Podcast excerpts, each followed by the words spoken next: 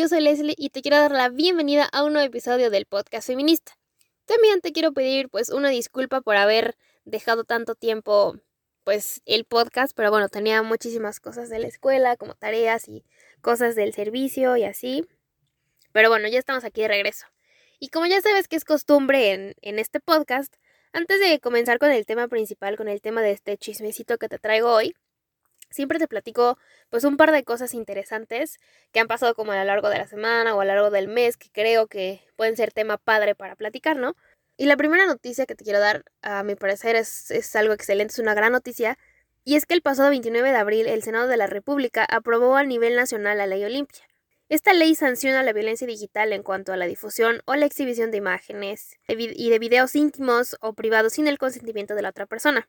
Esta ley también castiga el acosar sexualmente. ¿A qué me refiero con esto? Pues seguramente alguien que conocen le han mandado alguna foto, pues sin, digo, sin pedirla, ¿no? También esta ley castiga mensajes de carácter sexual que estén como hablando sobre el cuerpo o sobre tu cuerpo sin que lo estés pidiendo, o que te manden fotos sin que tú las hayas pedido. Esta ley castiga con prisión de 3 a 6 años a cualquier hombre o mujer que difunda material íntimo sin permiso. Y también eh, tiene una multa de hasta 89.620 pesos. Y esta ley eh, nació aquí en el estado de Puebla cuando Coral Melo sufrió este tipo de violencia digital.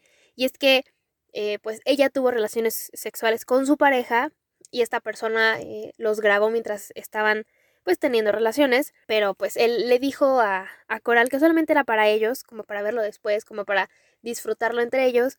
Pero, pues, el caso fue que no esta persona eh, empezó a, difundir este video con todos los compañeros de la escuela y eso hizo que pues ella obviamente sufriera muchísimo, mucho bullying, mucho acoso por parte de sus compañeros.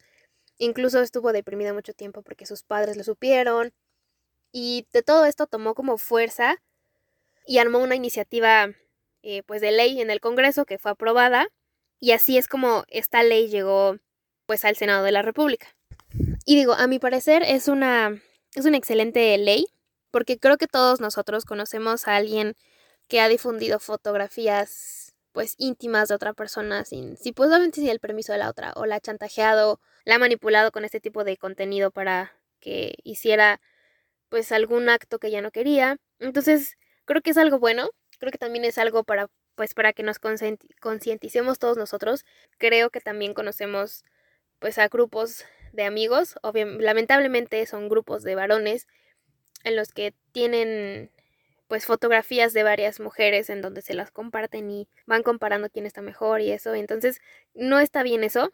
Creo que si alguien te da la confianza de pues de mandarte ese tipo de contenido, lo menos que puedes hacer es respetarlo o borrarlo, no sé, pero no, no, no difundirlo y no compartirlo con otras personas porque es la intimidad y estás violentando pues la intimidad de una persona.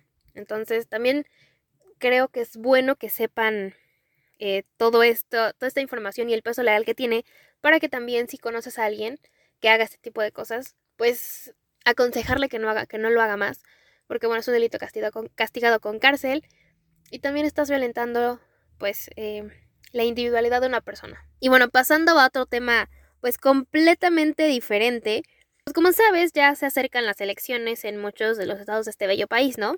Y bueno, si aún no sabes por quién votar, existe una página eh, que le pertenece al INE en la que tú puedes ingresar pues el tipo de candidatura que quieres investigar. Eh, pues obviamente si quieres investigar a algún diputado, algún candidato a gobernador, algún candidato a presidente municipal, como ese tipo de candidaturas, eh, debes también colocar el lugar donde vives y luego de ahí te va, vas a tener que escribir los cuatro dígitos que aparecen al reverso de tu credencial de lector para que te arroje la zona en específico de donde tú vives y pues, de alguna ciudad, de alguna junta auxiliar, de alguna delegación y luego pues de ahí te va a direccionar a un padrón electoral en el que tú vas a poder ver tu entidad, vas a poder ver el distrito por el que el candidato al que tú estás investigando va a contender, también este el partido, la persona que está al frente de la candidatura, también quién es el suplente, también eh, su contacto, sus dos propuestas principales, sus estudios, la trayectoria que ha tenido a través de la política,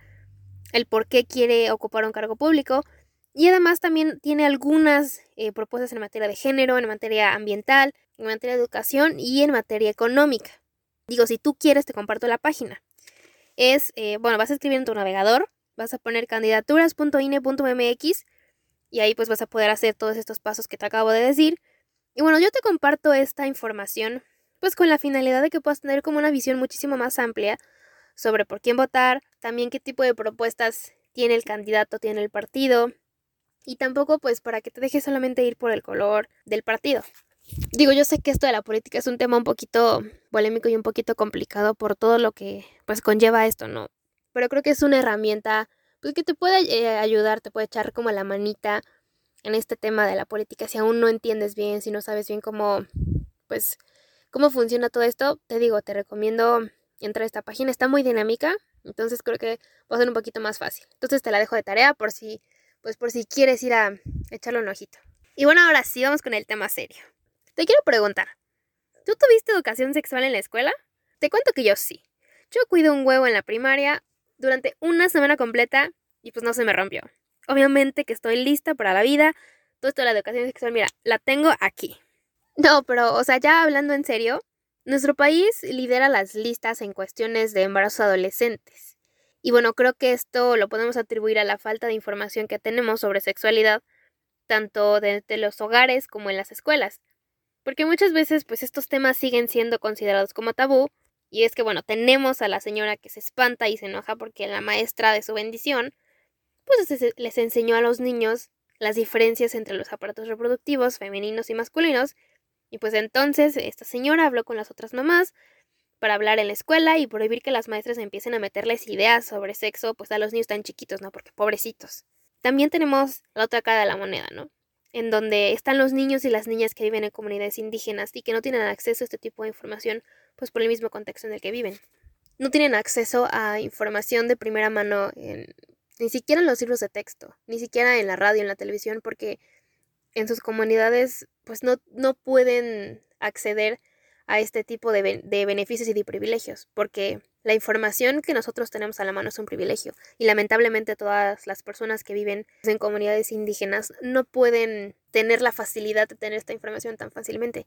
Es por eso que ni siquiera pueden tener métodos anticonceptivos, ni siquiera de los básicos como sea el preservativo, por el mismo contexto en el que viven. Entonces tenemos estas dos situaciones en las que una tenemos la información a la mano y no la queremos utilizar y dos la cara en donde no hay información y es por eso que, que hay tantos embarazos adolescentes en comunidades indígenas, porque no existe ni la más mínima información, ni tampoco pues sobre los anticonceptivos. Y es que este tema de la educación sexual ha sido como un tabú durante muchísimos años, tanto en las casas como en las escuelas. Pues porque mucha gente pues tiene como pensamientos a lo mejor de antes en los que pues no puedes hablar sobre sexo, sobre sexualidad, pues con los niños o con los adolescentes, porque tú ya los vas a estar incitando a que lo hagan. Y en realidad no es cierto, en realidad simplemente este tipo de, de información es para prevenirlos, para cuidarlos y para que ellos también tengan a la mano este tipo de información para no regarla más tarde, ¿no? Y es que te voy a platicar que en 1974 el gobierno de México incluyó en los programas de educación básica pues los temas de pubertad y aparatos reproductivos y esto fue nada más a partir de quinto de primaria. Y para secundaria solo incluyeron temas sobre métodos anticonceptivos, sobre embarazos y sobre infecciones de transmisión sexual. Y dices tú, ahora estuvo padrísimo que empezaran a implementar esto pues en, en una época donde pues todavía estaban tan, tan conservadores pues los señores en sus casas, ¿no? Lo malo de esto es que esta enseñanza pues duró alrededor de año y medio.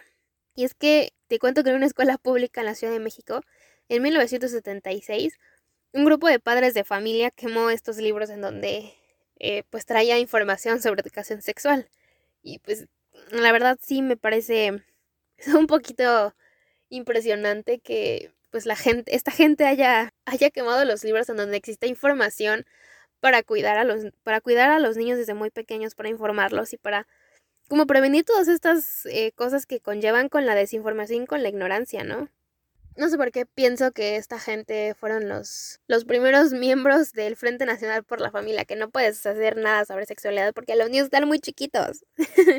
y bueno, ya pasando como temas ya estadísticos, pues de acuerdo con el INEGI, en 2019, 7 de cada 10 embarazos registrados en el, en el Seguro Social, en el IMSS, pues se debieron entre mujeres de entre 12 y 17 años.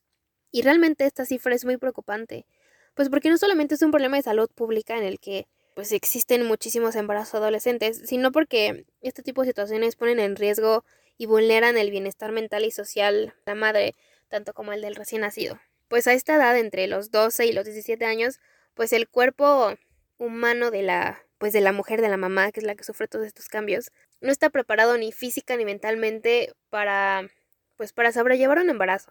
Digo, en esta etapa es cuando empiezas a tener los cambios como mujer, en donde se te empiezan a echar las caderas, en donde empiezas a tener tus menstruaciones, en donde eh, los senos comienzan a crecer. Entonces, físicamente, una niña de 14 años no está preparada para lo que conlleva esto. Porque, pues digo, el tener un, un bebé, tener un embarazo, no es cualquier cosa. O sea, tienes, eh, tu cuerpo va teniendo muchísimos cambios. Inclusive tienes que tomar muchísimas, eh, muchísimo calcio, muchísimas pastillas para que vitaminas, para que el bebé pueda crecer sano dentro de ti y aparte te jala muchísimos nutrientes. Y una niña de esa edad obviamente no tiene la capacidad pues para tenerlo.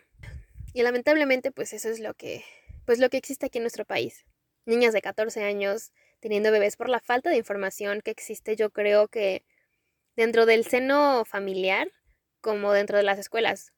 Porque realmente, hablando ya en serio, platicándote aquí, ya como que sincerándome, realmente la poca educación sexual que yo tuve en, en la escuela, y, y realmente fui una persona privilegiada porque yo estudié en escuelas privadas siempre. Pero lamentablemente ir en una escuela privada no significa que también eh, tengas como toda la, la baraja completa.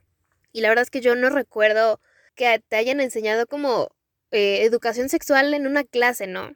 Porque sí, tenías tu clase de ciencias naturales o tu clase de formación cívica ética en la primaria, y sí, te enseñaban como las partes del aparato reproductor femenino, las partes del aparato reproductor masculino, cómo funcionan, también sobre el embarazo, también sobre cómo es este proceso, pero realmente no, nunca tuvimos realmente clases seguidas sobre esto en donde te enseñaran sobre métodos anticonceptivos, sobre los efectos secundarios que estos, pues estos conllevan. Incluso eh, recuerdo que hasta la preparatoria fue que tuve no clases, pero sí nos dieron muchos talleres sobre sexualidad en donde nos enseñaban, pues digo, te, te platico los diferentes métodos anticonceptivos, también los riesgos que traía un embarazo a nuestra edad, inclusive algunas infecciones de transmisión sexual, pero realmente ya fue hasta la prepa. Entonces creo que hay un sistema eh, educativo un poquito rezagado en cuanto a este, este, tipo de información. Pues voy a estar eh, leyéndote por si me quieres contar si, si tú tuviste educación sexual a lo largo de tu, pues de tu paso por la escuela. Ya sabes que estamos en, en, en Instagram como arroba el podcast feminista para que pues allá estemos echando el chismecito. También te quiero platicar que en 2019 el gobierno de México, a través del el portal de internet de la Secretaría de Salud, publicó un artículo de investigación en donde hablaba sobre las infecciones de transmisión sexual más comunes en el país y que afectaban a jóvenes de entre 15 y 24 años. Y entre estas infecciones tenemos cuatro que son las más comunes en, nuestro país a nivel eh, del sistema salud, ¿no? Está el papiloma humano, está la sífilis, está la gonorrea y está el herpes. Y creo que muchísimos de nosotros, pues obviamente me incluyo, no tenemos em, como el conocimiento suficiente para saber cómo se, se pueden contagiar este tipo de, infecciones, que como lo dicen son de transmisión sexual, sí, pero eh, muchos de nosotros no entiende qué tipo de virus es, qué bacteria es, y incluso cuando alguien se contagia de alguna de estas enfermedades que son de las más comunes, pues les da pena ir al doctor, ¿no? Les da pena porque obviamente les van a preguntar sobre las relaciones sexuales previas que han tenido y sobre todo este tema que pues a muchísima gente le da mucha pena. Entonces, creo que debería empezar a ver como alguna reforma para que se puedan empezar a enseñar este tipo de temas en las escuelas, para poder diferenciar también los diferentes tipos de, de enfermedades y de infecciones que puedes tener al estar en una relación sexual. Y es que no, no solamente es la prevención de embarazos adolescentes o las infecciones, sino que inclusive este tipo de información nos sirva como herramienta para poder iniciar una vida sexual segura, ¿no? En la que sepamos usar los métodos anticonceptivos, en la que sepamos cuáles son sus efectos secundarios, cuáles son sus beneficios, Y también el poder garantizarle a la otra persona con la que vayas a tener alguna relación sexual, pues puedas asegurarle seguridad, puedas asegurarle salud, ¿no? Pues a la otra persona a la hora de, de mantener una relación sexual. Y es que ah, también ahorita que estaba pues hablándote de esto, me acordé cuando, bueno, que vi en una publicación en Facebook, digo, no sé si sea fake o no, pero eh, de un grupo, realmente no recuerdo el nombre, pero una chava escribía que, que estaba muy preocupada porque había tenido relaciones con su novio y que obviamente no se cuidaron. Y entonces fueron a comprar la pastilla del día siguiente y esta chava contaba que la pastilla se la tomó pues un novio, no ella, ¿no? Entonces te hace como, digo, te da risa al principio porque dices, ¿cómo es que no sabe, no? Pero no te pones a pensar también que tú tienes a lo mejor cierto privilegio al saber cómo funcionan este tipo de métodos anticonceptivos. Y muchísima gente no lo sabe. Muchísima gente no sabe que la pastilla del día siguiente se la tiene que tomar la mujer dentro de las primeras 72 horas en las que se mantuvo la relación sexual sin protección. Y entonces ahí te pones a pensar como que te cae el balde de agua fría en la cabeza y dices como, güey, pues muchísima gente no sabe cómo funcionan porque no tiene el acceso a la información o realmente nunca se le proporcionó. Y digo, creo que en este tiempo pues está el internet y puedes buscar en Google, ¿no? Pero no solamente es buscar en Google, tampoco es solamente dejarse llevar por lo que, lo que ves en internet, sino también como envolver o encontrar la forma en la que a las nuevas generaciones se les pueda inculcar este tipo de información para evitar pues este tipo de publicaciones que, que te cuento que, que vi, en las que una pareja pues ya inició su vida sexual y no sabe, no se cuida y no sabe tampoco cómo funcionan los métodos anticonceptivos, pues como este, ¿no? Entonces creo que es importante que nosotros, también ya como la generación que va como de salida de la universidad, pues se pueda crear algún plan, alguna iniciativa, no sé, para, pues para poder tener este tipo de herramientas a la mano para que, te, como te dije, las, las generaciones que vienen abajo de nosotros, pues o sea, tengan esta información y la usen como herramienta para que al, iniciar la vida sexual, pues sepan cómo hacerlo de forma segura, de forma correcta. Y, y a lo mejor digo, no estamos exentos a que algún día eh, tengamos que usar algún método anticonceptivo, anticonceptivo que no sea el preservativo, ¿no? Alguna, a lo mejor, no sé, la pasilla del día siguiente, el parche, el DIU. Entonces, necesitamos, eh, pues, hacer que que exista una clase en la que se les enseña a los niños todo esto para pues poder evitar todas estas cifras que te platiqué antes de embarazos adolescentes, para evitar también las infecciones de transmisión sexual no deseadas y también digo para que ya estemos un, un poquito más informados sobre todo este tema. La verdad que hablar de estos temas siempre, siempre me ha parecido un poco interesante porque digo, muchísima gente aún le da como pena hablar sobre sexualidad y le da muchísima pena como entender que las personas tienen que pasar por esa etapa. Entonces, pues bueno, voy a estar leyendo tus comentarios sobre esto pues en Instagram para que pues estemos platicando sobre, sobre este tema de la educación sexual, sobre si cuidaste un huevo, sobre si te pusieron una panza falsa en la secundaria o si tuviste que cuidar un muñeco en la prepa, no sé. Tú cuéntame sobre esto y, y también me gustaría saber tu opinión sobre qué tipo de, de estrategias tú podrías implementar para la educación sexual en los niños. Y pues bueno, hasta aquí llegó el, el episodio del día de hoy. Y pues la verdad te quiero agradecer que estés aquí pues una semana más conmigo, que estés aquí todavía apoyando el proyecto, de verdad es muy importante para mí y lo agradezco muchísimo. Así que bueno, ya sabes, si vas a salir, pues usa cubrebocas, llévate tu gel antibacterial y lávate muchísimo las manitas, aunque ya hayan vacunado a tu adulto mayor, a tu abuelito, a tu tío, no sé. Cuídate muchísimo, por favor, muchísimo, muchísimo, muchísimo. Y bueno, te mando un beso y un abrazo gigantescos. Adiós.